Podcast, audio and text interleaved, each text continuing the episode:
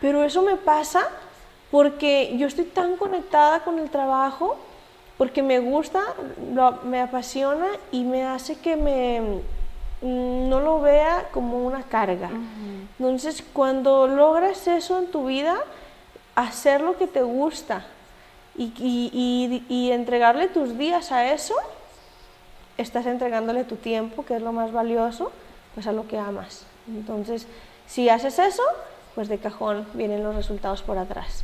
Muchas personas quieren que sea al revés, quieren tener dinero para encontrar, para encontrar su trabajo que desean, quieren tener dinero para hacer el viaje que quieren, quieren tener, sí, o sea, el dinero es muy indispensable, pero si tú haces lo que te gusta, lo descubres, lo pones en práctica, automáticamente todo lo demás llega.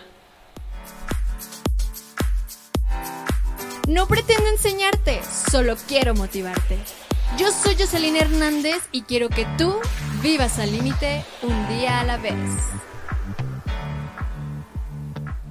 Hola, hola, ¿cómo están el día de hoy? Estamos en un episodio más de Viviendo al Límite Podcast. Bueno, este, como en el transcurso de esta nueva temporada de podcast tenemos una invitada súper especial con esta misma temática, ¿no? Que muchos nos han contado de que, ok, ten éxito y todo, pero no sabemos qué hay detrás de él. Entonces ahí tenemos a una súper invitada que ahorita se estará presentando. Un aplauso desde los lejos. Bienvenida. Gracias. Gracias, Jocelyn, por la invitación. Me siento muy agradecida de formar parte de este proyecto. Es un placer. Para fomentar el emprendedurismo a todas las personas que lo, lo quieran. Okay. Mi nombre pues, es Stephanie, soy representante creadora y directora de la marca Morena, Custom Leather, la cual llevamos cinco años con este proyecto. Vamos para los seis ya en octubre y pues con muy buenos resultados y muy buen equipo de trabajo que hemos formado. Ok, y, eso es lo que me encanta, ¿no? O sea, ya estamos conociendo la magnitud de, a dónde has llegado, o sea, hasta dónde te has expandido, pero que yo quiero saber, o sea, en toda esta marca, ¿quién es la creadora? En este caso, ¿quién es Fanny? ¿Y qué tuvo que pasar Fanny para poder llegar hasta la marca que hoy tenemos? Y sobre todo algo de emprendimiento, Aretzatlán, reconocido ya fuera del país. Pero ¿qué tuvo que pasar Fanny para poder llegar hasta lo que es ahora? Pues yo pienso que es una de las cosas más importantes de todos los emprendedores, realmente lo que pasa detrás de cada proyecto, porque dicen que detrás de un caso de éxito pues hay toda una historia que contar y en Morena pues sí, sí tiene su, su historia, vaya. Creo que todo surge a base de una necesidad y aprovechar lo bueno de lo malo pues es lo mejor que nos pueda pasar a todas las personas. Surge Morena en 2015 gracias a un proyecto de la universidad. Fue la elaboración de un bolso de piel que se hizo con la piel que mi papá curtía desde hace años. Crecí entre pieles, mi abuelo fue el primer curtidor de Chatlán y pues hasta la fecha somos los únicos, la familia Preciado son, son los únicos curtidores de la región, entonces creo que aprovechar esta materia prima que, que no es muy común, hacerla a un producto funcional, pues fue de las mejores decisiones pero pues no fue fácil. Eh, se hizo este proyecto como muchos proyectos que se hacen en la universidad, pero dada la situación que yo tengo que dejar la universidad por problemas económicos, pues tomo la decisión de regresarme al pueblo y emprender la marca, que ni siquiera tenía la idea que iba a ser una marca, era hacer bolsas para ahorrar y volver a entrar a la universidad. Creo que fui una de las alumnas que siempre me identifiqué porque yo realmente quería estar en la escuela y el no tener ese acceso te aferras a que realmente lo quieres. Entonces yo decía, no importa, me voy a regresar, voy a hacer bolsas, pero yo quiero estar dentro de la escuela.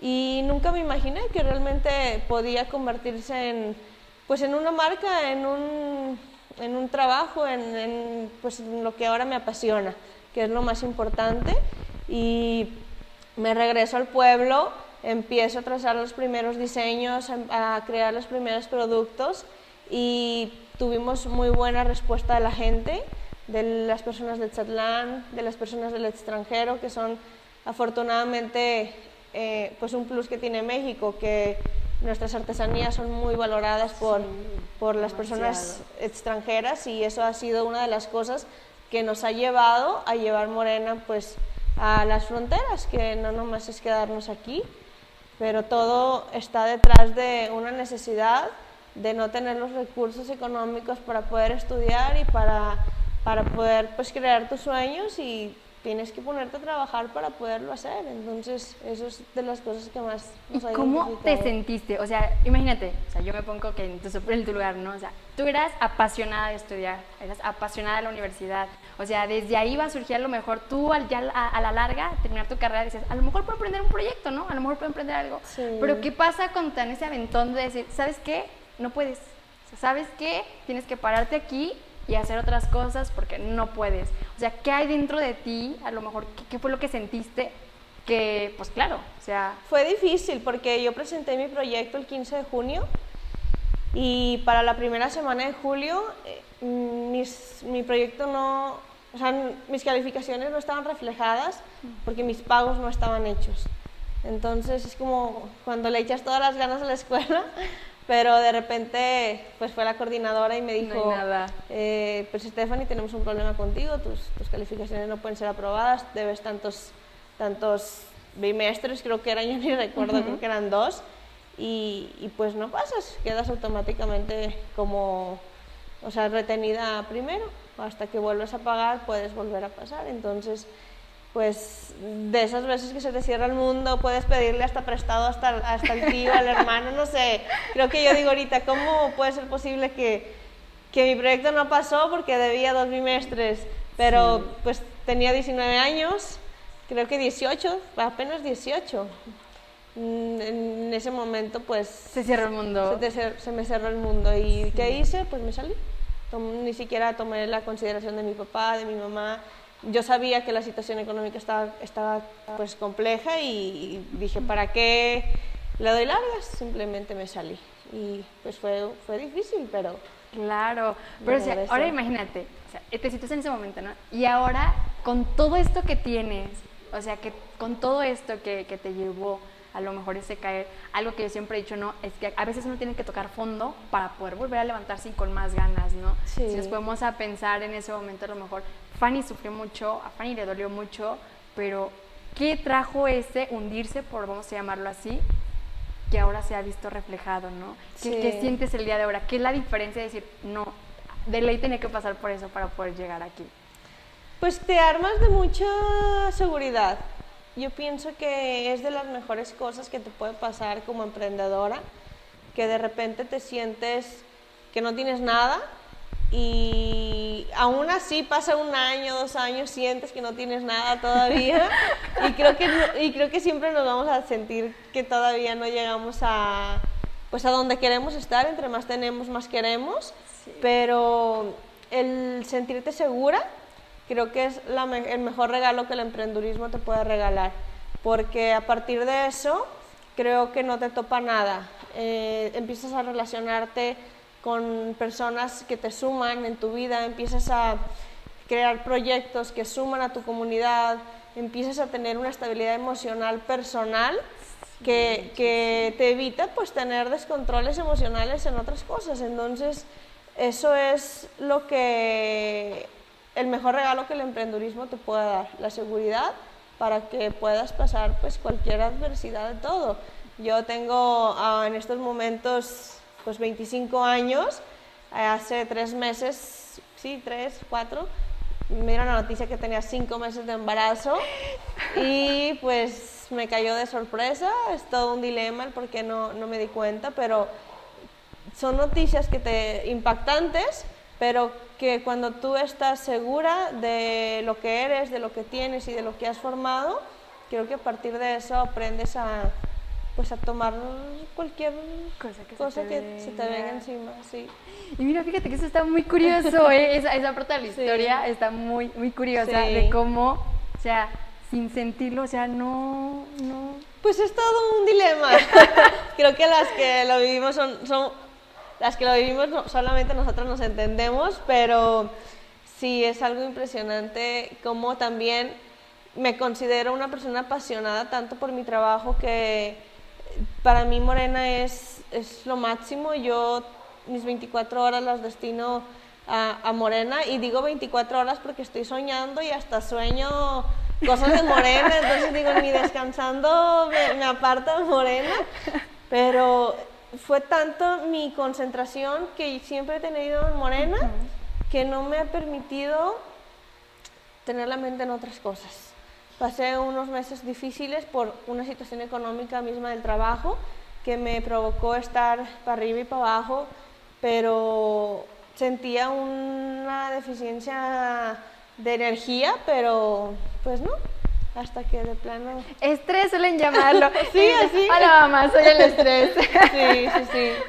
Sí, no, este, tuvimos una pérdida económica de una transferencia equivocada eh, de Morena y no nos regresaron el dinero, dimos con las personas en una cantidad Grande. grande y pues fueron mis primeros meses de embarazo estuvieron llenos de mucho trabajo y estrés por otro problema que yo lo relacioné con eso y ahora pues ya casi nace mi bebé y pues aquí estamos echándole ganas. Y qué padre, ¿no? O Sí. sea, bueno, dice, "Mm, algo mala racha, bueno, vengo Sí. a alegrarles un poquito el día. Sí, así es. Ok, y qué padre, fíjate. Y oye, hablando también de tu empresa y, y de esta parte, tu empresa es familiar, la mayoría, o sea, veo que trabajadores son familia. Sí. O sea, ¿eso lo contemplaste desde un inicio? ¿Fue como que quiero que mi empresa sea familiar? ¿O fue como la misma necesidad me llevó a decir, ok, mi familia me apoya? No se planeó, nunca se planeó que así fuera. Eh, al contrario, se dio la oportunidad que empezó el proyecto y mi papá y yo empezamos a crear las primeras propuestas. Afortunadamente tengo una familia grande, somos siete hermanos y pues siempre educados de una manera muy unida. Todo es para todos.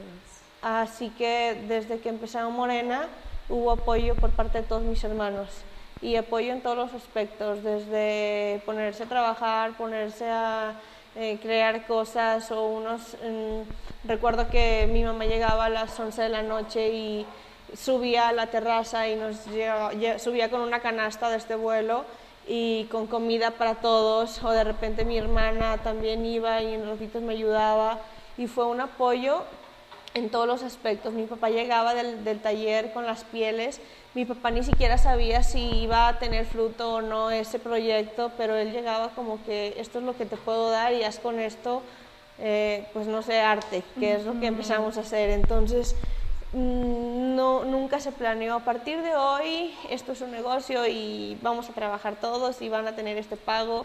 Al contrario, estoy muy agradecida con mis hermanas, creo que durante uno o dos años pues no hubo sueldos, no hubo sueldos realmente. Eh, hacíamos la producción, de repente vendíamos y pues te, te doy algo, te esto, el otro, pero nunca se fijó un, un plan de ganas tanto, eh, yo soy la dueña, yo soy la... que-". O sea, no, fue esto está surgiendo y vamos, vamos apoyándonos. Entonces, después de dos años creamos nuestro primer taller fuera de casa y pues igual seguíamos mis hermanas y yo trabajando en la producción. Hubo una parte difícil porque empieza a crearse lo que es un negocio y un negocio tiene que tener reglas y si no tienes reglas eh, pues no crece. Entonces poder mantener esa parte cuando una vez pues ya se empezó a trabajar de, de diferente manera es, es difícil. Pero a mí en lo personal una de las cosas que, que me ayudó a, a forjar Morena desde sus inicios fue el apoyo familiar. Nunca se planeó, pero fue de esa manera y yo pues, me siento muy agradecida. Tengo hasta un video con todos, hasta mis sobrinos de un año, dos años dándole al martillo y, y dices "Es que es inevitable. padre. Ahorita igual en Morena eh, estamos, pues mis hermanas de repente tienen sus otros oficios, pero no dejan de ser parte de Morena. Y una de las cosas que pues una persona me enseñó es que la familia que está unida pues es un apoyo moral grandísimo, así que yo creo que algo de lo que me he propuesto es que Morena tenga este apoyo familiar siempre y que los mismos empleados que no son familia, pues se haga en familia, porque pues eso, es lo más, eso es lo más importante. Ok. Fíjate que padre eso que mencionas de la unión, ¿no? O sea, que a veces sí es complicado esta parte de decir, ok, vamos a formalizar algo, pero no olvidando que eres mi hermana, eres mi papá, eres mi mamá, eres mi sobrino, ¿no? O sea, que a lo mejor yo puedo decir, yo puedo ser la cabeza, yo puedo ser la líder, vaya a decirlo, ¿no? Yo soy, este, pues sí, la, titular. Pero al final, mm, yo creo que le das el valor a todos, ¿no? es todos somos iguales. Una cosa es ser el creador de la idea y del proyecto y el que lo lleva a cabo, pero detrás de ti hay un equipo de trabajo. Claro. Y ninguna marca que yo conozco, pues, o sea, sin el trabajo de todos los que forman parte, pues no se forman. Entonces no lo logran. Yo reconozco mucho el, el, trabajo que hace cada persona en su diferente área, porque ni siquiera yo lo sé. Yo hay cosas que nunca he hecho en Morena y de repente tengo la necesidad de hacerlas y, y no puedo. Entonces digo, esto es Morena y esto lo hace él, esto es Morena y esto lo hace ella. Entonces darle el, valor que cada uno hace, pues es lo más importante para reconocer el trabajo de todos.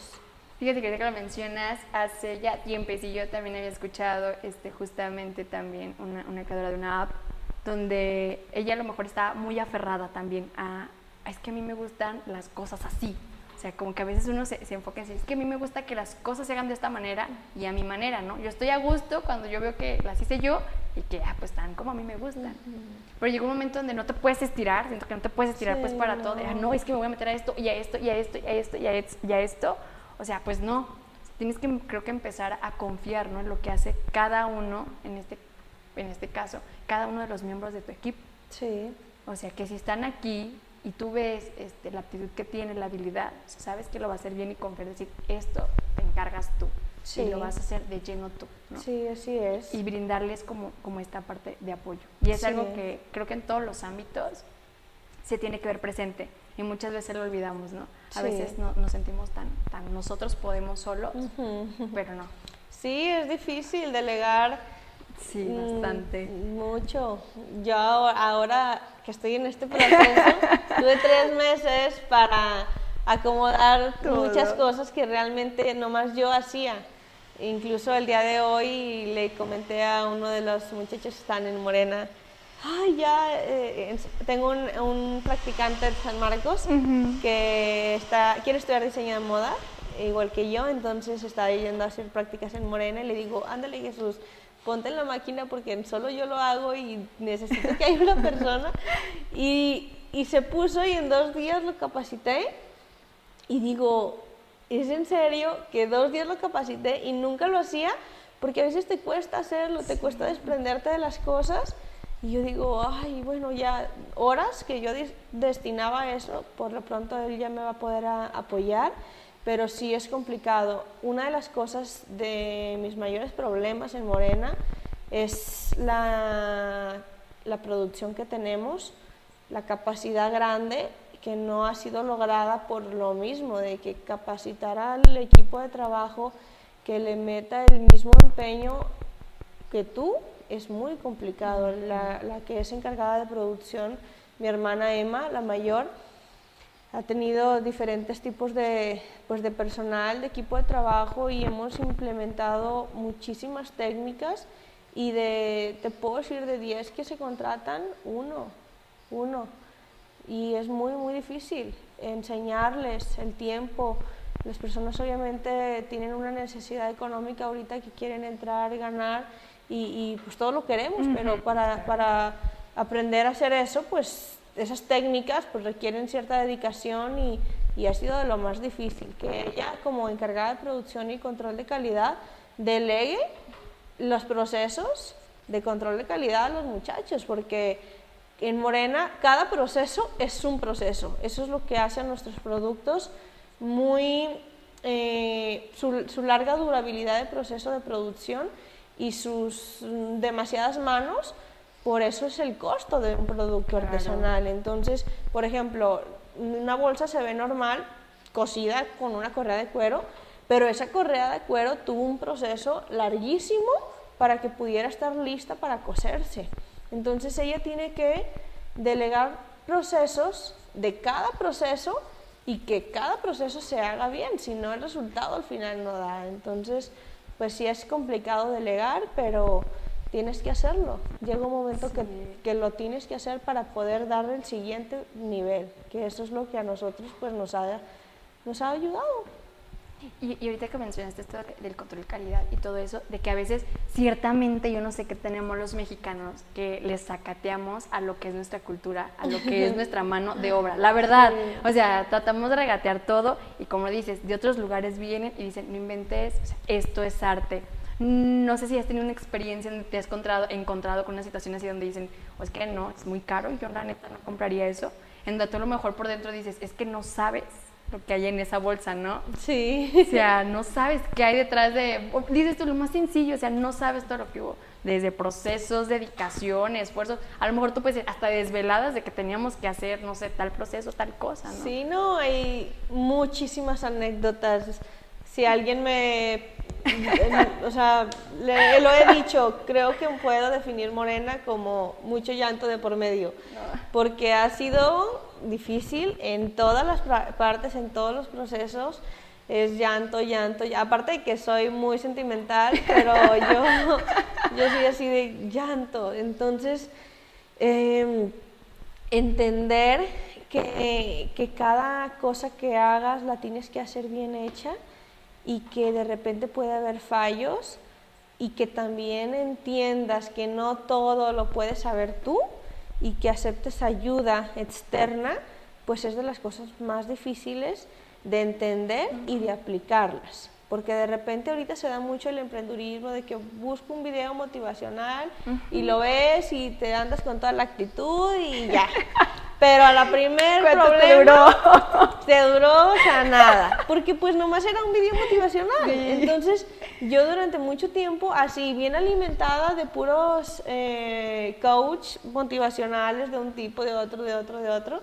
Y a la hora de que se te presentan los problemas y que tienes que ponerlos en práctica, nada. No, pues no. Bien, gracias ahí, los videos motivacionales. Adiós, bye. Entonces, si fue así de que no, es que yo estoy motivada, yo me siento motivada, pero mis empleados no. Entonces, ¿cómo le voy a hacer para que ellos también no estén? no, no, no nomás es decirles, ve este video motivacional, que yo así pensaba y no, no funciona así. Entonces, es contratar, porque ya ni siquiera es, oye, me echas la mano, es contratar ayuda externa, capacitación, asesores, pagarles, pagarles a asesores por tener un mejor equipo de trabajo, porque ese equipo le dé un mejor rendimiento y para que se sientan parte, porque parece, parece chiste, pero hasta hay un meme, o sea, tú les dices a los empleados que se sientan parte de la empresa y los empleados como que no, no su trabajo y tú a fuerzas quieres que se, que se, sientan parte. Entonces, pero pues no nomás diciendo, creo que para que un empleado se sienta parte de, tu empresa, pues tiene que haber tiene que haber muchas cosas de por medio, independientemente de, pues, de la motivación laboral, pues creo que la parte económica es muy importante. Entonces, si tú no lo demuestras de esa manera, pues otra empresa lo va a hacer por ti. Y, lograr eso, pues se requiere de ayuda externa. Un empleado, un, un emprendedor solo no logra nada. Pues o muy difícilmente pues no sé. Creo que todos los emprendedores estamos rodeados de muchos emprendedores y eso es lo que nos hace eh, pues tomar un poco de cada uno. Sí. Y es lo que es la diversidad, ¿verdad? Sí. Y, bueno, y tú como en este caso, eh, a lo mejor vemos personas que a lo mejor no es que lleguemos a emprender algo, pero pues dentro de la vida se nos presentan situaciones iguales, ¿no? En donde estamos, dices tú, a lo mejor aquí lo especificamos en una empresa, pero donde estamos echándole ganas, que nos sentimos bien felices por la vida, que nos sentimos como que bien motivados, que nos sentimos al 100, pero resulta que se te presenta una situación XY y es como de que, como decíamos, va y todo, ¿no? O sea, y a lo mejor hago esta, esta comparación con la empresa porque siento que es similar en una vida cotidiana, en donde te desenvuelvas, en el ámbito que te desenvuelvas, ¿no? O sea, puedes estar bien y hay momentos que no estás tan bien, pero ¿qué hace la diferencia, no? ¿Qué, es lo que hace ese, ese cambio? Sí, creo que eh, todos, independientemente del trabajo, tenemos una vida personal. Sí. Que nos va a traer la actitud tanto positiva, tanto negativa para cualquier cosa que hagamos, ya sea dentro del trabajo, ya sea dentro de, de cualquier proyecto que sea, hay una vida personal de cada uno.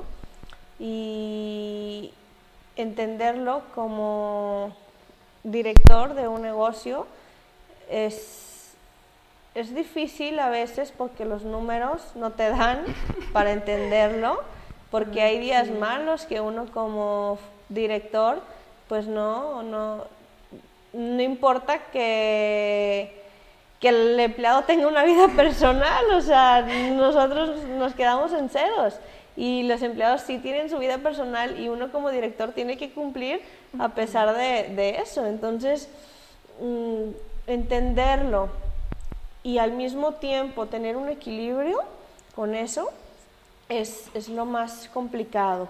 En Morena no tenemos horarios fijos exactamente. Cada empleado tiene diferentes actividades en su día y yo he tratado de adaptarme a sus tiempos.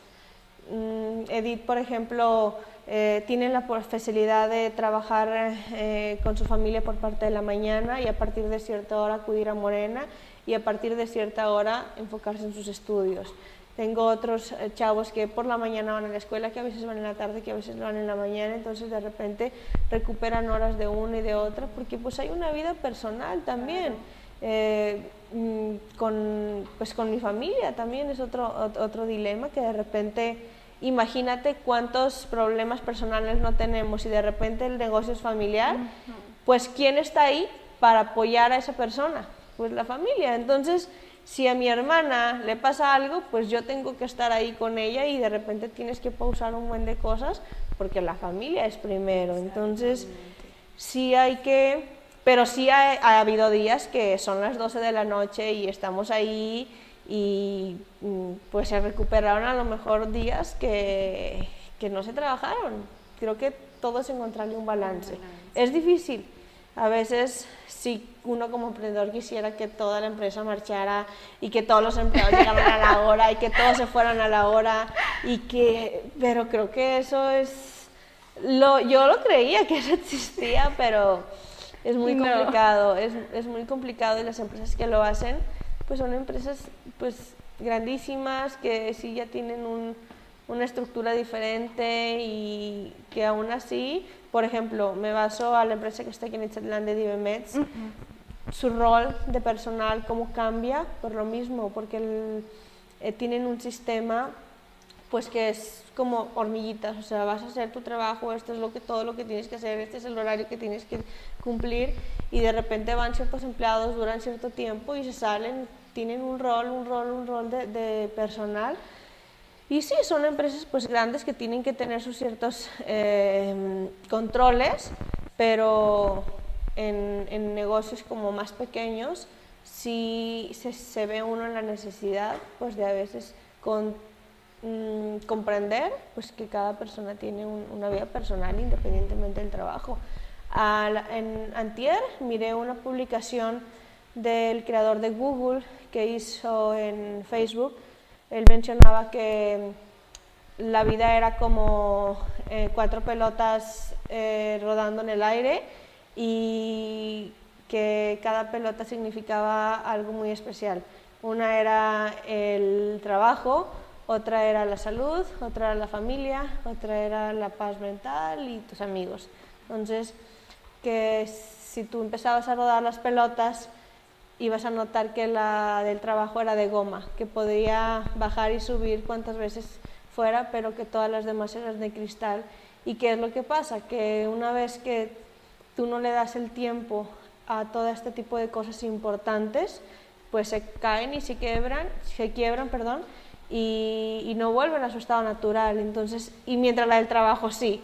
Y es cierto, siempre que te pase un buen de cosas, si te pasa un problema personal, pues te avientas el llanto, lloras, te deprimes, todo, pero el trabajo tienes que seguir haciendo porque, porque no, el trabajo no te va a decir, hey, siéntete bien, ya. Entonces tienes que volver porque el trabajo ahí está. Si te pasa un problema mm, eh, pues de, de, salud, igual, tienes que tener un trabajo, tienes que ver de dónde va a surgir. Entonces, entender que el trabajo es indispensable, pero también que lo demás, una vez que se daña, no puede ser recuperado, creo que es cuando balanceas la vida y, y, tienes que disponer de tu tiempo para todo, porque sí se puede, sí se puede. Muchas veces personas dicen, es que no tengo tiempo para, todo, para esto. Pues el día tiene 24 horas, hay 8 días, o sea, y es difícil como realmente a veces no hay una hora para, para hacer ejercicio, por ejemplo. Entonces, una hora y, y es muy complicado. Totalmente. Pero, pues bueno,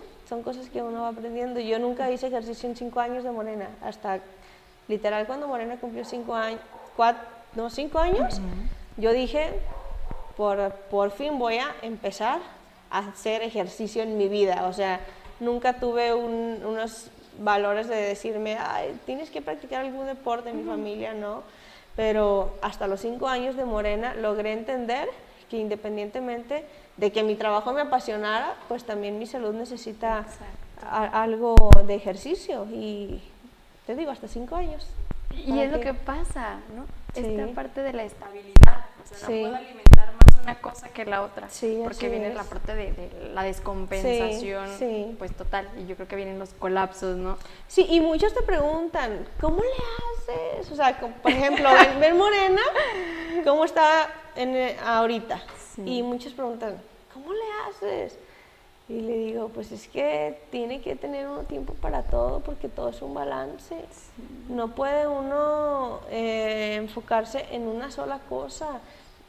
Es más, no, no, te miento, ve mi fondo de pantalla, o sea, mira, te vas a, te va, te va a dar risa, pero ve mi fondo de pantalla, o sea, ve cómo lo tengo organizado. No puedo creerlo, es tu, es tu horario. Es mi horario, o sea, literal lo tengo que dividir por horas si no me enfoco en una sola cosa de, y se me pasa el tiempo, o sea, tengo de que ventas, administración, diseño, confección, uh -huh. producción, comida, proyectos gubernamentales, organización de campañas, si no lo divido por hora mi día, no puedo, no puedo. Y hay días que es imposible lograr el horario, pero mínimo hay días que digo, a ver, ¿qué onda? ¿Qué, uh -huh. ¿qué tengo que hacer ahorita? Y sí, o sea, tienes, tienes que poder hacer un poquito de todo, si te enfocas en una sola cosa, no se puede. Pues no. No lo logras. Y eso es lo que nos pasa, queremos llevar todo, pero sin una organización. Sí. De que yo me estiro para todos lados a la mera hora ya no. no. Yo siento que te ayuda eso mucho en el sentido de que estás como que consciente de no, a tal hora yo sé que me toca esto. Sí, y tengo que es. estar desocupada a esta hora sí. porque eh, le toca la actividad de esta cosa, sí, ¿no? Sí, así y muchas es. veces, bueno, no quería quemarme, ¿verdad? Pero, pero, de manera personal cuesta mucho. Sí. O sea, cuesta mucho en el sentido de, de, tener una, una, ¿cómo vamos a decir? Llevar un orden, o sea, sí. organizar mi día. O sea, cuesta mucho. Porque se nos hace muy fácil de, por ejemplo, decir, ay, pues es tal hora. Ay, pues unos cinco minutos me, me echo un descanso, ¿no? Pues resulta que a lo mejor esos cinco minutos ya los pudiste haber invertido en la media hora, una hora que haces de ejercicio. Esos cinco minutos ya se extendieron a diez. Ay, pero, ay, mejor ahí luego. Y lo empiezas a aplazar, y lo empiezas a aplazar, y lo sí. empiezas a aplazar. Ay, mañana. Ay, sí. sí. mañana lo hago, sí, ya mañana. Sí. Pero como no lo tienes organizado ni agendado, o sea, ya te pusiste a hacer otras cosas, ya como que lo que va surgiendo, ay, a ver qué va surgiendo, a ver qué va saliendo, a ver qué va saliendo. Y lo hago, y ya. Uh -huh. Pero jamás estás logrando como que algo afín, ¿no? Sí, En este es. caso de llevar un balance. Sí. Y ya están de todo hecho bolas, porque sí pasa. Parece chiste, pero pues es anécdota. Sí. Y, y, ya pues para ir cerrando esta charla, y, y, sí me gustaría conocerlo, o sea, yo sé que todos tenemos una visión diferente de qué es el éxito, ¿no? Algunos piensan que el éxito es una cosa, otros que otra cosa, otra que otra cosa, y en esta ocasión yo quiero saber para Fanny, ¿qué es el éxito? El éxito, ay, pues es que esa palabra está bien. dura. Es, es, como que bien común a la vez y, y dura porque muchas personas relacionan el éxito primero con, con, lo económico. Claro. Todos quisiéramos tener pues, Ser millonarios. Sí, dice, no, es que cuando es que si yo, fuera, si yo fuera millonario yo fuera feliz, ¿verdad? y más ahorita con las tendencias en redes sociales. Ay, sí, que de- nos ponen ahí de que Sí, no que- es lo mismo llorar en tu casa que llorar en un yate. ¿no? Eh. Pues sí es cierto. Sí, o sea, eh, creo que eso es de cajón. Sí. Eso es de cajón. Sería muy lógico que una persona dijera, no, el éxito económico no. O sea, no, sí, sí importa, porque cuando hay dinero, muchas cosas fluyen. Pero el éxito creo que es encontrar esa parte de tu vida que mientras estés haciendo lo que te gusta y lo disfrutas, tu vida cambia por completo, tu vida tiene sentido. Para mí, pues creo que eso es una palabra muy importante, el, el lograr hacer lo que haces, disfrutarlo, ponerlo en práctica y que te dé dinero y que pues te haga ser la persona que, que quieres, pues eso es, eso es éxito, porque tienes una estabilidad emocional y eso no se compra, eso se hace.